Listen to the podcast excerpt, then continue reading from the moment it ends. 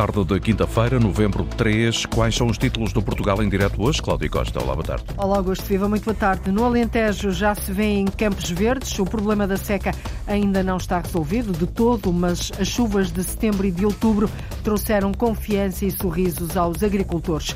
Agora não pedem aumentos salariais, pedem condições de trabalho. Os motoristas da empresa Alça Todi, em Setúbal, dizem que se as reivindicações não forem atendidas, pode haver greves na Carris Metropolitana.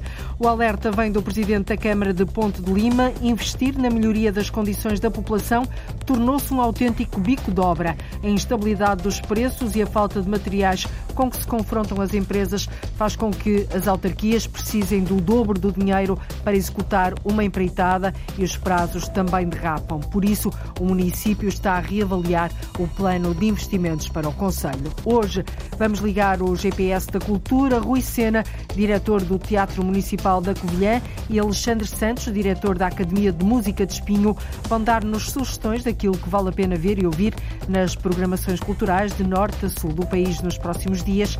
Fique atento.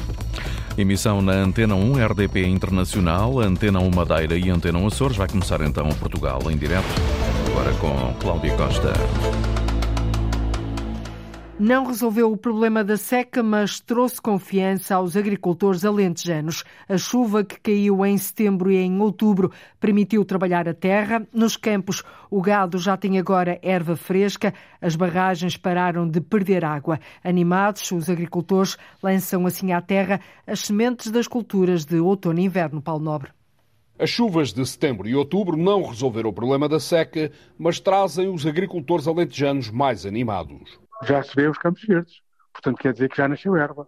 Nasceram restolhos de culturas, eh, de culturas de, anteriores que já, já está para o gado pastorear e nasceu, nasceram pastagens já, em muitos locais até já com algum crescimento. Isso também foi importante, naturalmente que sim. Rui Garrido, agricultor, presidente da Federação de Agricultores do Baixo Alentejo, diz que a chuva permitiu finalmente lançar as máquinas à terra.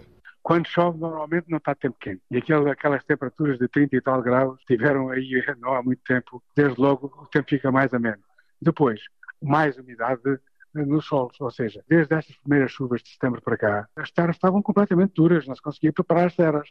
Portanto, neste momento já se consegue pôr lá uma grade, um escarificador, aquilo que seja, para preparar os solos para estas sementeiras que têm ocorrido agora, nomeadamente as forragens que foram semeadas agora no mês de outubro. A erva verde que brota nos campos é também muito importante para o gado, assinala José Anúncio. Já olhamos para os campos, já vemos a ervinha verde, não é? Portanto, já é uma, um, o gado estava todo a comer à mão porque tinha terminado o, o verão e, e, já não havia reservas de alimento. Portanto, nessa parte é muito importante. Com o gado a comer no campo, alivia-se a carteira dos agricultores, lembra Rui Garrido. Atrás da seca não foi só, não foi só a seca, é a questão do, do custo, nomeadamente da pecuária, custo dos alimentos. No caso da agricultura, o custo dos fatores de produção em geral. E, portanto, neste caso em concreto das pastagens, isso permite, de alguma forma, diminuir um pouco aquilo que são os recursos a alimentos, a alimentos comprados. Né? A chuva de início do outono traz alento, o pior cenário fica afastado podem fazer-se as sementeiras de outono e inverno. É sempre preciso alguma água para facilitar os trabalhos e também para umedecer a terra para garantir depois que as plantas germinam, é? tem que ter umidade. Mesmo que o problema da seca não esteja ultrapassado, José Núncio, presidente da Federação Nacional de Regantes, diz que a situação não está pior. O mês de setembro não foi nada mal de chuva, não é? Houve situações em que ultrapassou 150% do normal de, de, de, da chuva. E recorda-se com certeza no último relatório da seca em que o IPMA o que dizia era que para revertermos a situação de seca era necessário que, pelo menos que em setembro e outubro, chovesse pelo menos uma vez e meia o normal para recuperarmos a seca. Ainda não sei o que é que choveu em outubro, se foi muito mais que a média que se não, mas pelo menos deve ter estado na média. Portanto, com certeza que a situação pior não está, melhorou qualquer coisinha. As barragens inverteram o declínio. Já começaram uh, ou a subir ou a estabilizar ou a deixarem de descer, não é? Portanto, Obviamente não resolveram ainda problema nenhum da campanha de rega do ano que vem, mas tem que se começar para algum lado, portanto, é, e é bom que comece assim. Os agricultores esperam agora pelo habitual verão de São Martinho, depois que venha o inverno e a chuva com ele. As chuvas de setembro e outubro a aliviar assim os agricultores do Alentejo que já lançam à terra as culturas desta época. A falta de condições de trabalho levou os motoristas da empresa Alça Todi em Setúbal a exigirem da administração respostas e soluções. Querem menos horas de condução, locais para comer e casa de banho nos terminais rodoviários. Exigências que, se não forem atendidas, Paula Verã, podem mesmo levar a greves na Carris Metropolitana não pedem mais dinheiro, mas sim melhores condições de trabalho. Rui Caleiras, presidente do CITRA, o Sindicato dos Trabalhadores dos Transportes, fala nas reivindicações. Nós podemos estar a falar de trabalhadores a fazerem 8, 9, 10, 11, 12 horas seguidas. Isto uh, afeta aqui, uh, em termos das relações pessoais, familiares e tudo isso, a conjugação de todos esses fatores, mas também em termos de segurança. Pensamos nós, quem anda a conduzir 12 e 13 horas por dia, certamente não estará nas mesmas condições do que um trabalhador normal que faz o seu, o seu período normal de trabalho, que é 8 horas. Há aqui algumas condições de trabalho em termos de faltas de, de casas de banho, nos términos, há faltas dos locais para pequenas refeições. Isto é um setor em que é caracterizado por um pagamento de salários muito baixos.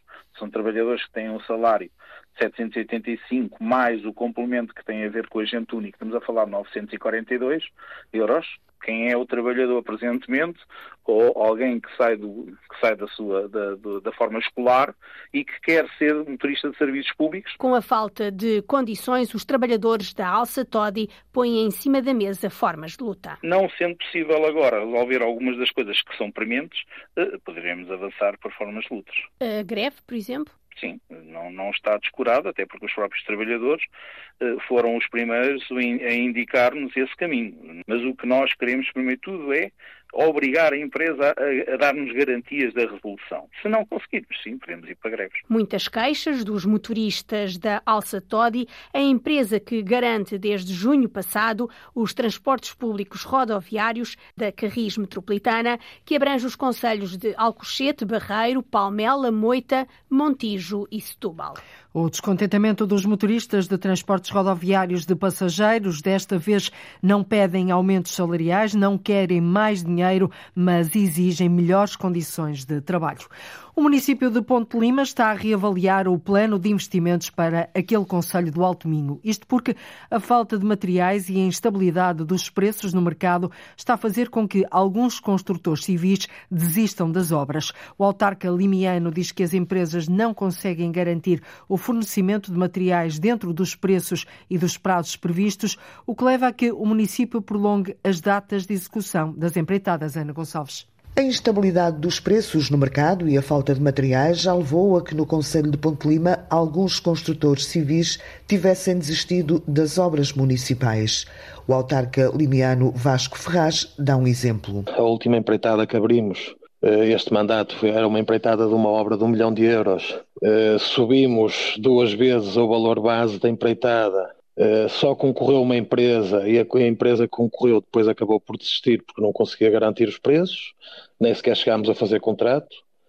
Pronto, isto começa a tornar tudo cada vez mais difícil. E se há dificuldades na execução de obras de quantias elevadas e que demoram mais tempo, o mesmo está a acontecer com empreitadas mais simples. Mesmo nas mais pequenas, para conseguirmos empreiteiros para executar as obras, temos sempre muita dificuldade. Porque, por exemplo, uh, pavimentações de vias ou a obra se contrata e se faz imediatamente, ou então o empreiteiro, passado um mês, já não consegue eh, garantir o preço da empreitada, porque o custo dos materiais combustíveis para, para, para, para a execução e para a transformação das massas bituminosas aumenta e difere de um mês para o outro, que é uma brutalidade, é com, com, com, alguma facilidade. Um cenário de incerteza que já fez com que o município limiano reavaliasse alguns investimentos. Eu não digo que não as iremos executar, mas, por exemplo, nesta fase, aquilo que estamos a fazer é repensar tudo o que são os projetos para podermos ter projetos que sejam mais baratos do que aquilo que nós estávamos a, a fazer já há alguns anos de forma a podermos fazer na mesma, mas dentro daquilo que eram os tetos máximos que nós considerávamos como sendo razoáveis para o investimento em, em cada uma das freguesias. Mas começa-se a considerar já a possibilidade, em algumas situações, de sediar estas obras à espera que o mercado, pelo menos, pelo menos, que estabilize, não é? Vasco Ferraz sublinha que a situação complicada do mercado não põe em causa obras essenciais para a população, mas alguns investimentos terão que ser reavaliados. Por isso mesmo, devido a estas dificuldades, o município de Ponte de Lima a ponderar, sim, reavaliar o plano de investimentos para o Conselho. No Alentejo, o município de Ourique aguarda há seis anos pela construção do novo centro de saúde. A burocracia na adjudicação das obras e a instabilidade nos preços, aí está a mesma situação do Alto Minho, não têm permitido que o investimento avance, é o que diz o autarca do Conselho. Já foram lançados dois concursos, mas ficaram vazios. O terceiro concurso para a construção do centro de saúde deve ser apresentado Lourdes Dias nas próximas semanas. Já foram lançados dois concursos públicos para a construção do Centro de Saúde de Ourique, financiados pelo programa Portugal 2020, mas o investimento ainda não avançou. O presidente da Câmara de Ourique, Marcelo Guerreiro, diz que se anda nisto, há seis anos. É de lamentar quando existe necessidade no território, quando existe a necessidade da população e quando existe vontade política e decisão política em dar resposta a estas mesmas necessidades, o conjunto de constrangimentos burocráticos associado àquilo que é o momento que se vive atualmente na dificuldade da adjudicação das obras públicas não permita que estes investimentos tão importantes para a qualidade de vida das populações e para a resposta às necessidades do território não se materializem mais rápido. Marcelo Guerreiro aponta o dedo à burocracia, inimiga dos investimentos. O autarca pede uma simplificação de processos. O conjunto de autorizações, uh, o conjunto de pareceres, o conjunto de toda a legislação que exige muita burocracia na execução dos projetos faz com que se demore a dar uh, resposta àquilo que são as necessidades das uh, populações. Muitas das vezes fala-se em prol da transparência, mas funciona precisamente ao contrário. Quanto mais complicado é o processo, quanto mais difícil é o processo, menos transparente ele, ele é. E, na minha opinião, era muito importante que houvesse um processo de simplificação. Mas há mais, a instabilidade dos preços deixa muitas obras públicas sem candidatos interessados. Nas próximas semanas, o Governo vai lançar mais uma vez o concurso para a construção do Centro de Saúde de Ourique. O autarca espera que a terceira seja de vez, porque há 6 mil utentes a precisarem de um novo centro com condições de atendimento dignas. E vamos ver se a terceira é de facto de vez, porque o município de Ourique há seis anos que espera pela construção do novo centro de saúde. Andar com o teatro às costas. Para falar de temas urgentes como a solidão, a ecologia, a velhice e até o direito à habitação. Chama-se Mochila, é um festival. Vai andar 10 dias de mochila às costas por todo o lado. Por exemplo, desde o Fórum Universidade do Algarve às ruas da Baixa. Ao todo são 18 espetáculos, até 12 de novembro. Vamos espreitá-los adiante. Por dificuldades económicas, há cada vez mais pessoas que pedem apoio à Câmara de Azambuja, seja o apoio alimentar ou o cheque farmácia, e a tendência é mesmo para aumentar. Ora, para dar resposta à atual situação, a autarquia aprovou um novo regulamento para estratos sociais desfavorecidos que reforça algumas das medidas do anterior projeto. Por exemplo, o valor do cartão refeição vai ser aumentado e foi também criado um apoio à natalidade, João Ramalhinho. Praticamente todos os meses chega mais um pedido de ajuda da população à Câmara Municipal de Azambuja. É o que refere à Antena 1 a vereadora da Ação Social, Mara Oliveira. Cada vez está a aumentar mais e a tendência, a tendência é para aumentar. Bens alimentares, exatamente. Cheque farmácia. Qual foi a evolução de março? Então, de março tínhamos 112 e neste momento estamos com 123. Todos os meses nos chega um novo pedido ou mais do que um novo pedido. Pedido eh, relativamente aos tratos sociais. Mais pedidos de apoio, inclusive de habitação. Habitação também. Existe uma grande procura de, de habitação.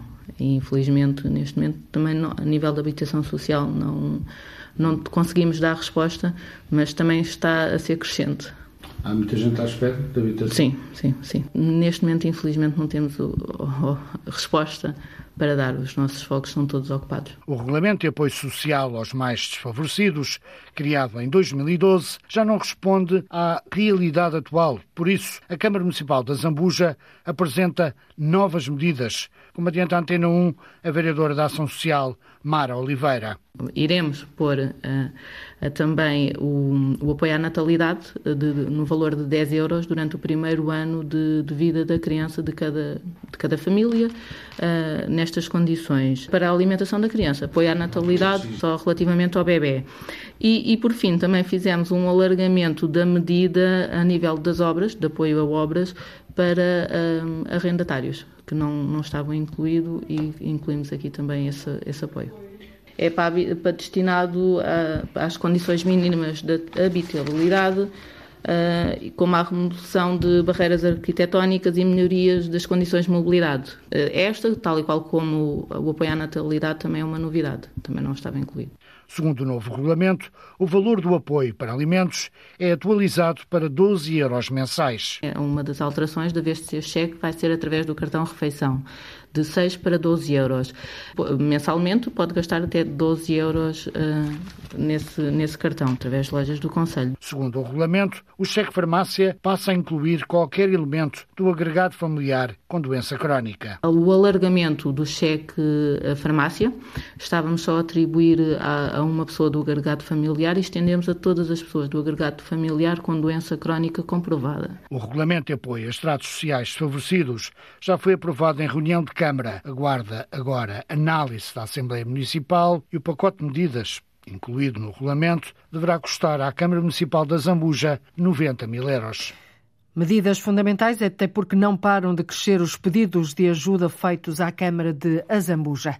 Quase 45 mil idosos vivem sozinhos ou isolados ou em situação de alguma fragilidade.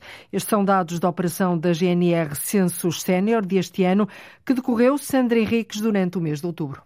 Para estar perto dos mais velhos, ao longo do mês de outubro, a GNR fez mais de 3 mil ações porta a porta e mais de 300 ações em sala, através das juntas de freguesia ou de lares de idosos, revela a Antena 1 o capitão João Lourenço da GNR. Este conjunto de ações em sala varia muito, um, ehm, querem ações uh, junto das juntas de freguesia, junto de, uh, de, de lares, portanto acabam por ser os locais uh, onde nós podemos chegar a este público dos idosos e onde efetivamente lhe podemos transmitir os conselhos de segurança e apoiá-los uh, e estar mais perto deles. Eh, nesta edição realizamos uh, 305 ações em sala um, e 3.017 ações porta a porta. Daí que nós privilegiamos uh, o contacto pessoal e o contacto em particular daquelas pessoas uh, que se encontram mais isoladas uh, em locais em, em, em que as características, muitas vezes certas, um, certos locais, o único contacto que aquelas pessoas tem é mesmo com a Guarda e por isso privilegiamos este,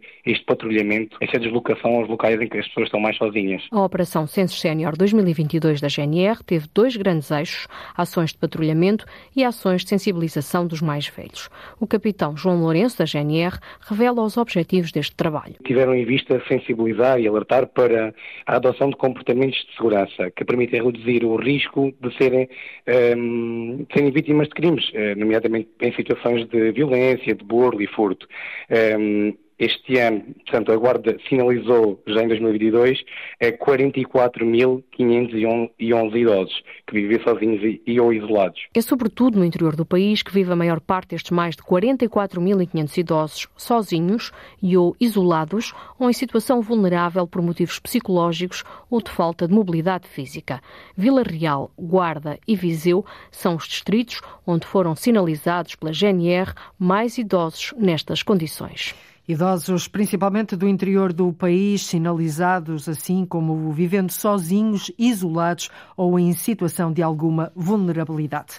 O Centro Hospitalar e Universitário de Coimbra lançou há precisamente um ano o projeto de hospitalização domiciliária. Hoje, o Centro Hospitalar fez um balanço muito positivo. Há 150 utentes a serem acompanhados em casa. Os hospitais de Coimbra aproveitaram a data para lançar novos programas, uma unidade de reabilitação cardiorrespiratória e também uma unidade funcional de, do pé diabético. Ora, assentam-nos.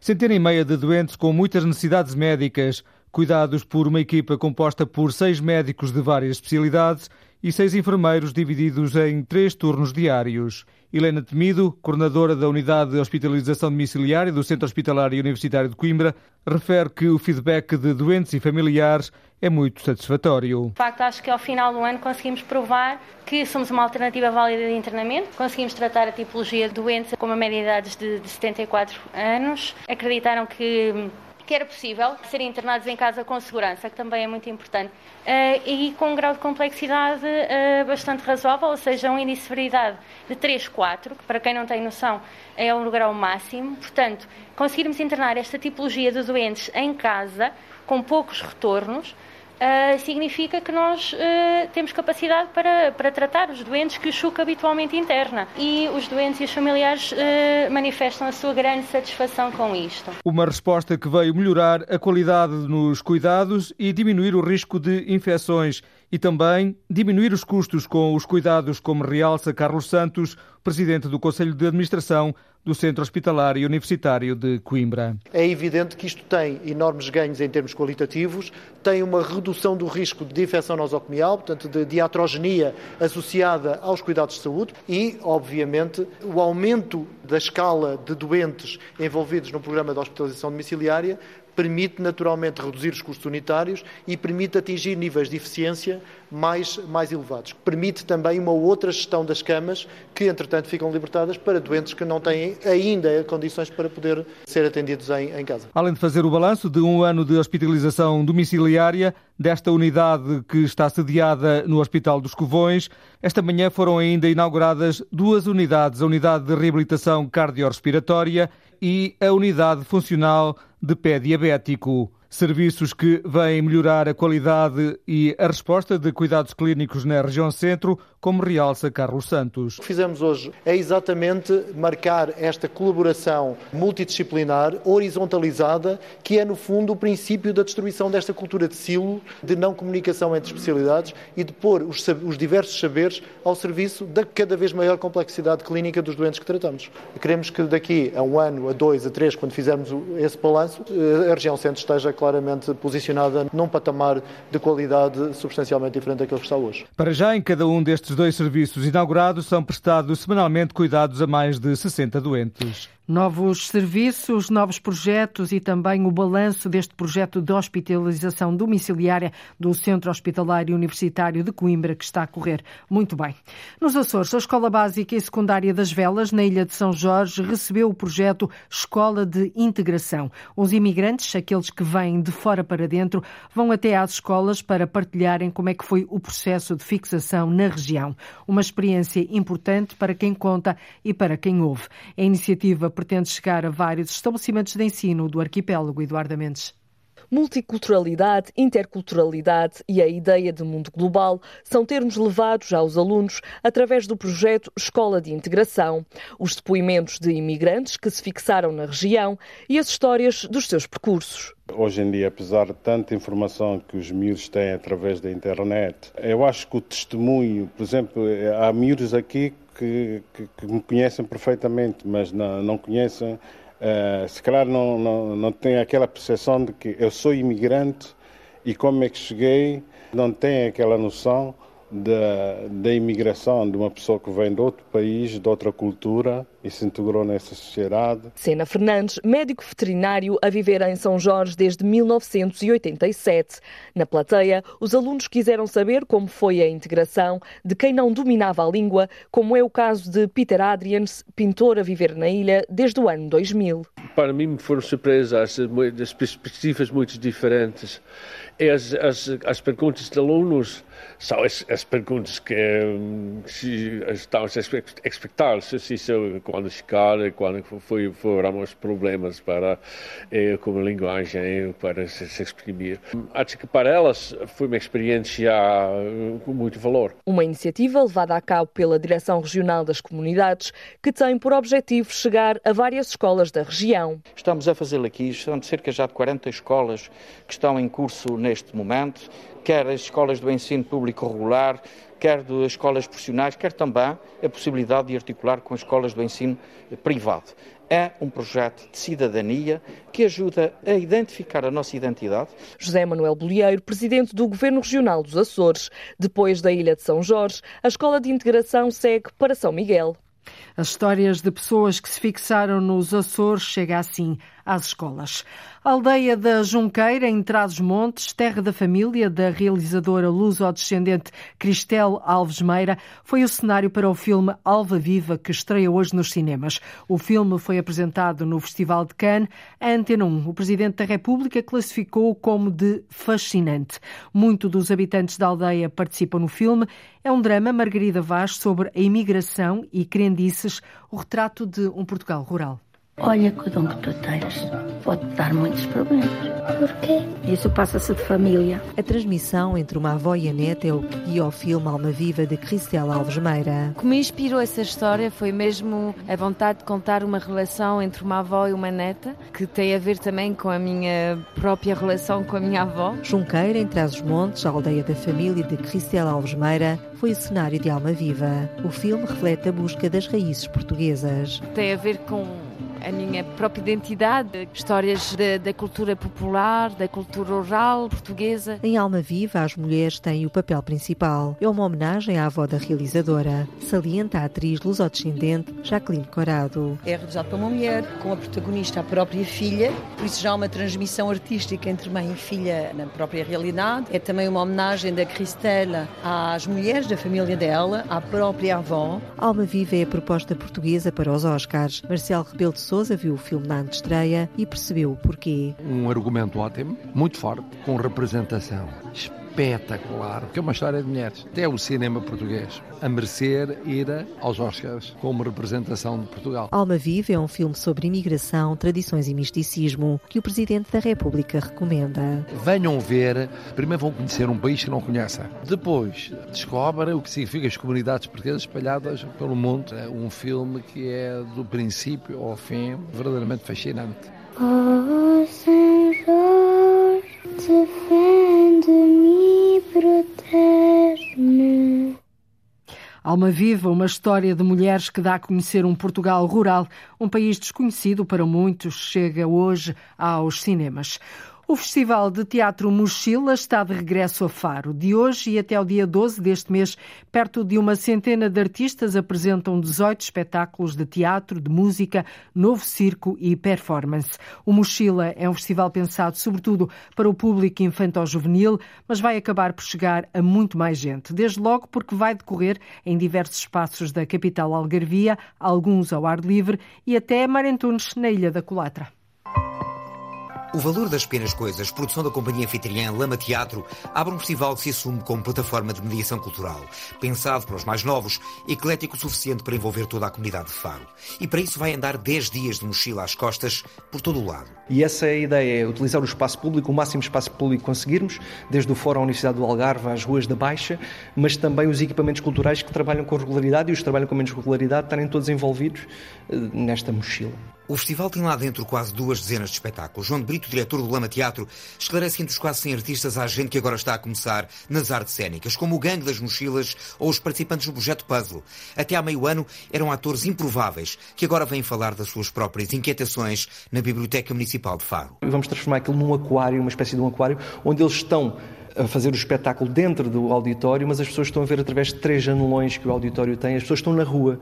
É mais uma performance uh, desta comunidade que está, estamos a trabalhar e que construímos um grupo muito bonito. Do teatro à música, passando pelo novo circo, há espetáculos por toda a cidade. Há mesmo um que sai de barco e navega até à Ilha da Colatra, esta sexta-feira, em busca de um neto, de Rita Rodrigues. Retrata um bocadinho a solidão na, na velhice e anda à procura de um neto na Ilha da Colatra e para toda a comunidade colatrense e acho que vai ser um momento marcante do festival, sem dúvida. 10 dias de mochila às costas, num festival que o ator, encenador e diretor do Lama Teatro desenhou este ano para falar de temas urgentes como a solidão, a ecologia, a velhice e até o direito à habitação. Dez dias de mochila às costas a transportar temas da atualidade. Perto de uma centena de artistas apresentam 18 espetáculos de teatro, música, novo circo e performance. 13 horas, uma da tarde, digamos assim, 44 minutos em Portugal continental e na Madeira, menos uma hora nos Açores. Está na altura de ligarmos o GPS da cultura. Uma vez por semana, dois agentes da cultura, duas vozes, olham para aquilo que há nas agendas e programações culturais de norte a sul do país e ajudam-nos a tomar nota daquilo que, no entender deles, vale a pena ver e ouvir.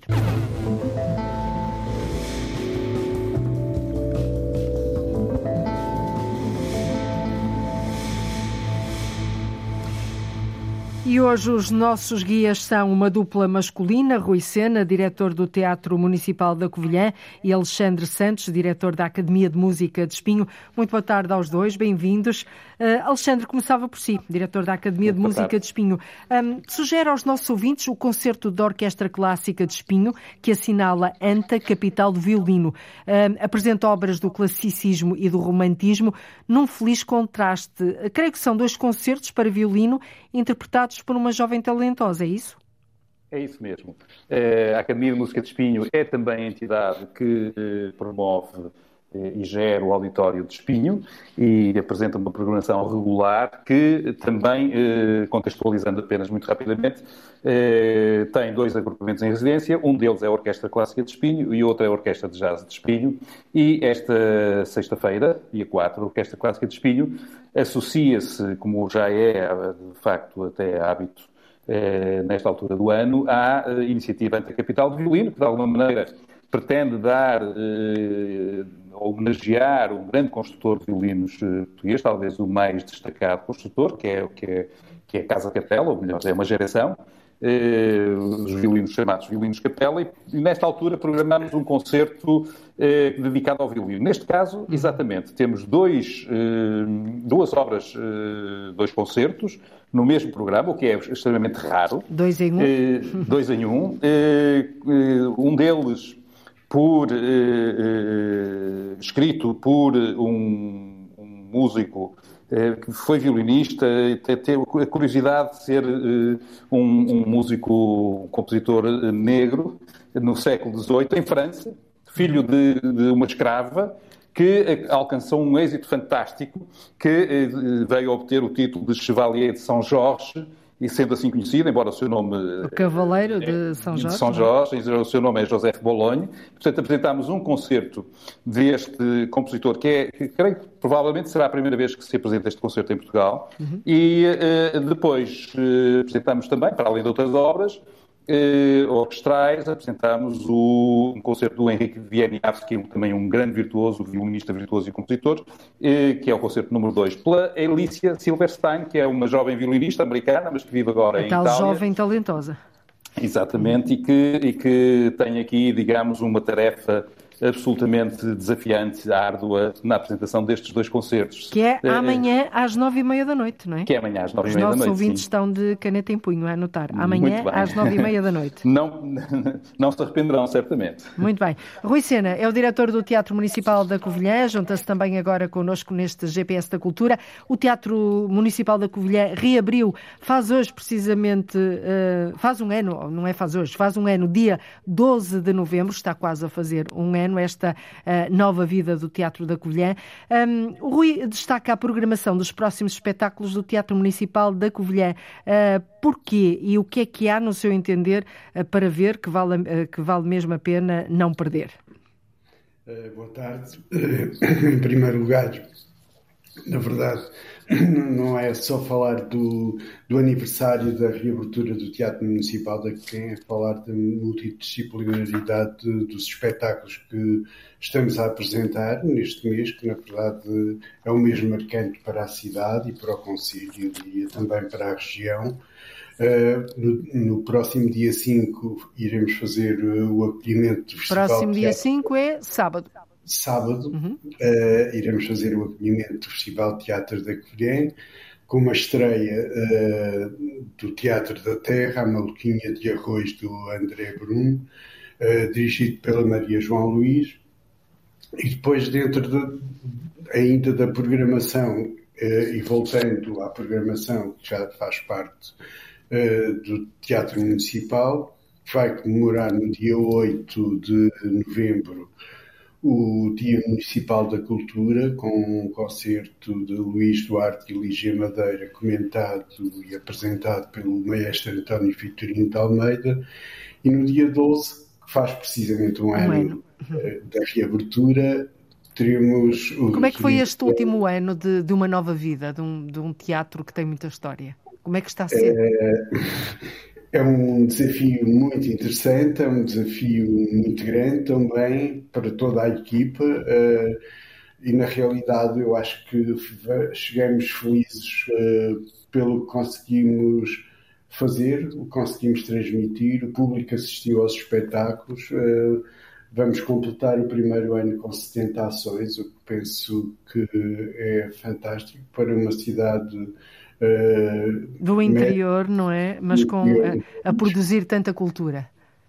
Uh, eu penso que conseguimos também uh, atingir diversos públicos, uhum. conseguimos programar e fazer também essencialmente o acolhimento das estruturas profissionais de que vêm, portanto, olhando para este ano, é evidente que nos dá uma força enorme para trabalhar uh, o próximo ano, mas também essencialmente nos diz que devemos melhorar todos os dias para ser claro, claro que sim.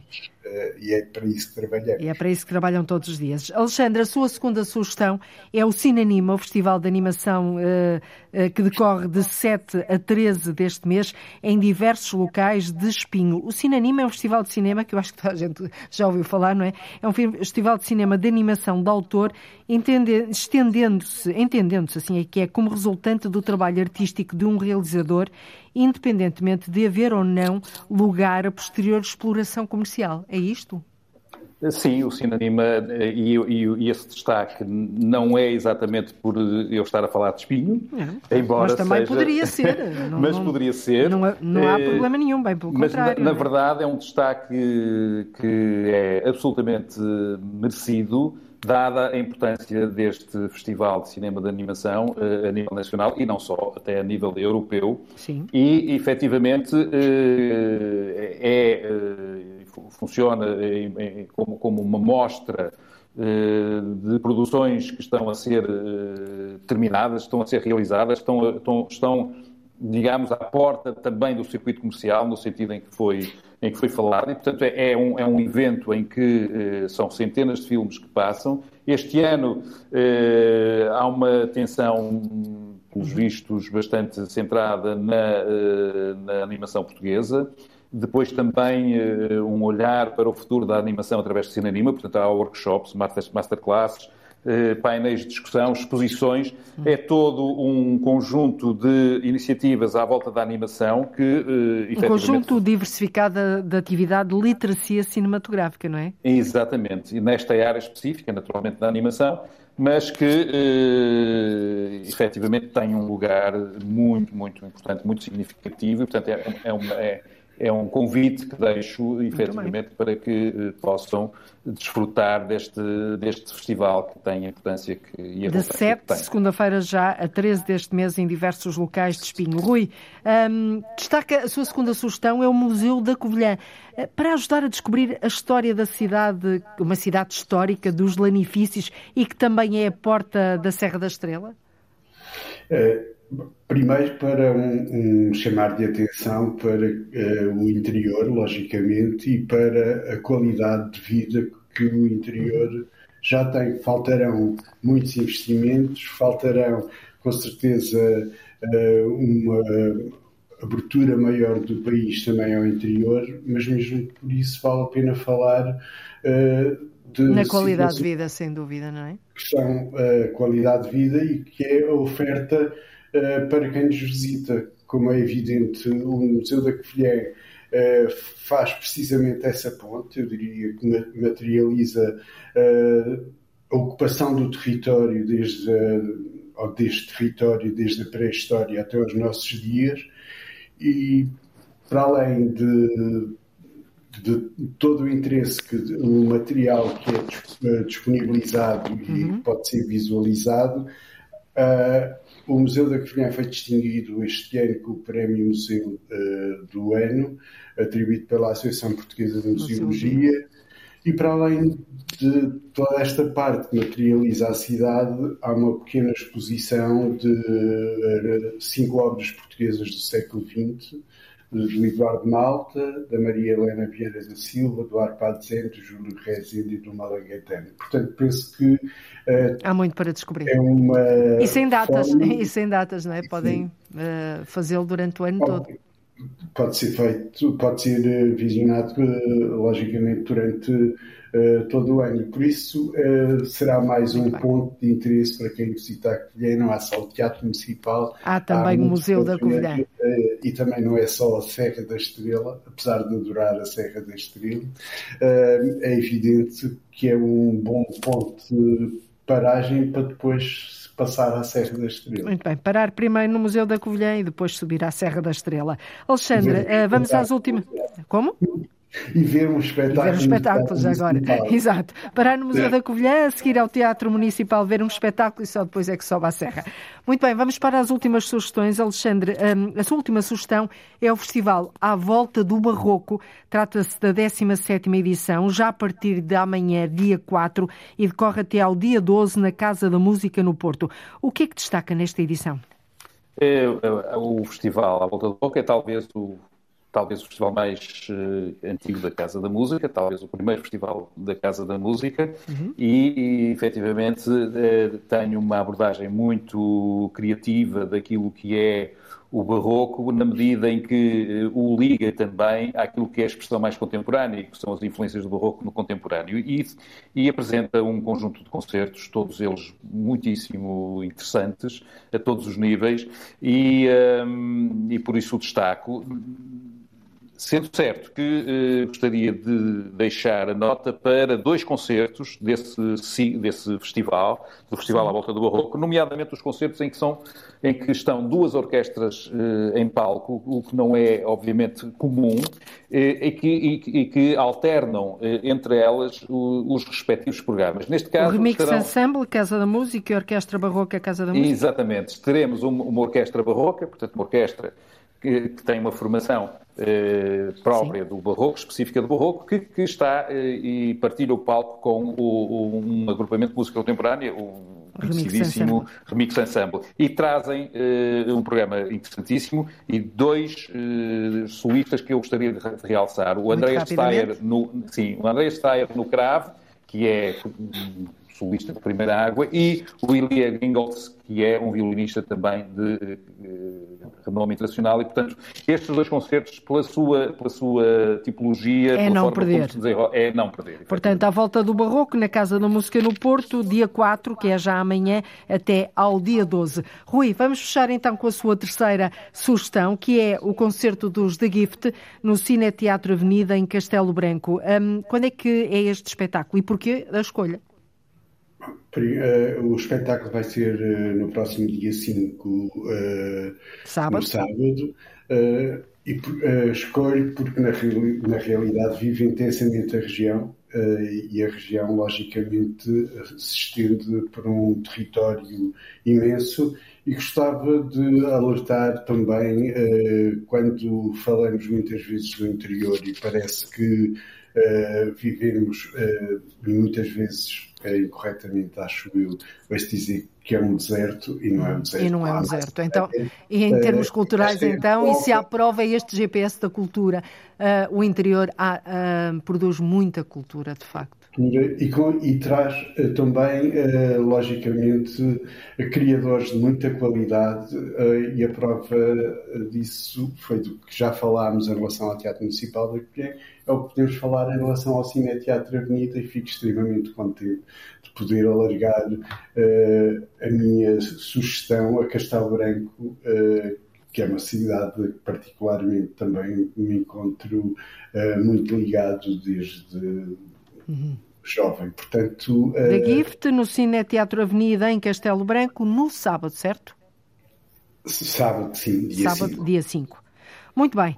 Um, Rui Sena, Alexandre Santos, foi um gosto e muito obrigada por nos terem ajudado aqui a ligar o GPS da cultura e a darem-nos as vossas dicas, as vossas sugestões, os vossos gostos, no fundo, uh, daquilo que vale a pena ver e ouvir nas agendas culturais de norte a sul do país. Até uma próxima oportunidade. Muito obrigada. Boa tarde. Muito obrigado. Obrigado. Boa tarde. Obrigado. Boa tarde. E por hoje terminamos mais uma volta pelo país. Voltamos amanhã a ligar o norte e o sul, o litoral e o interior, o continente e as ilhas. Já sabe que o território é o nosso palco e a nossa marca também é. Então até amanhã, termina aqui o Portugal em direto, edição Cláudia Costa. Antena 1. Liga Portugal. Antena 1. Boa tarde.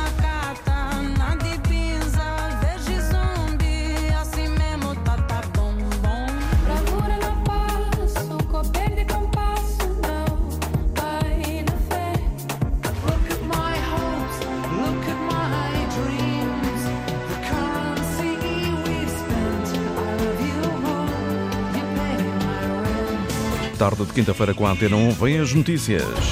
Liga à informação. Ligue à Antena 1.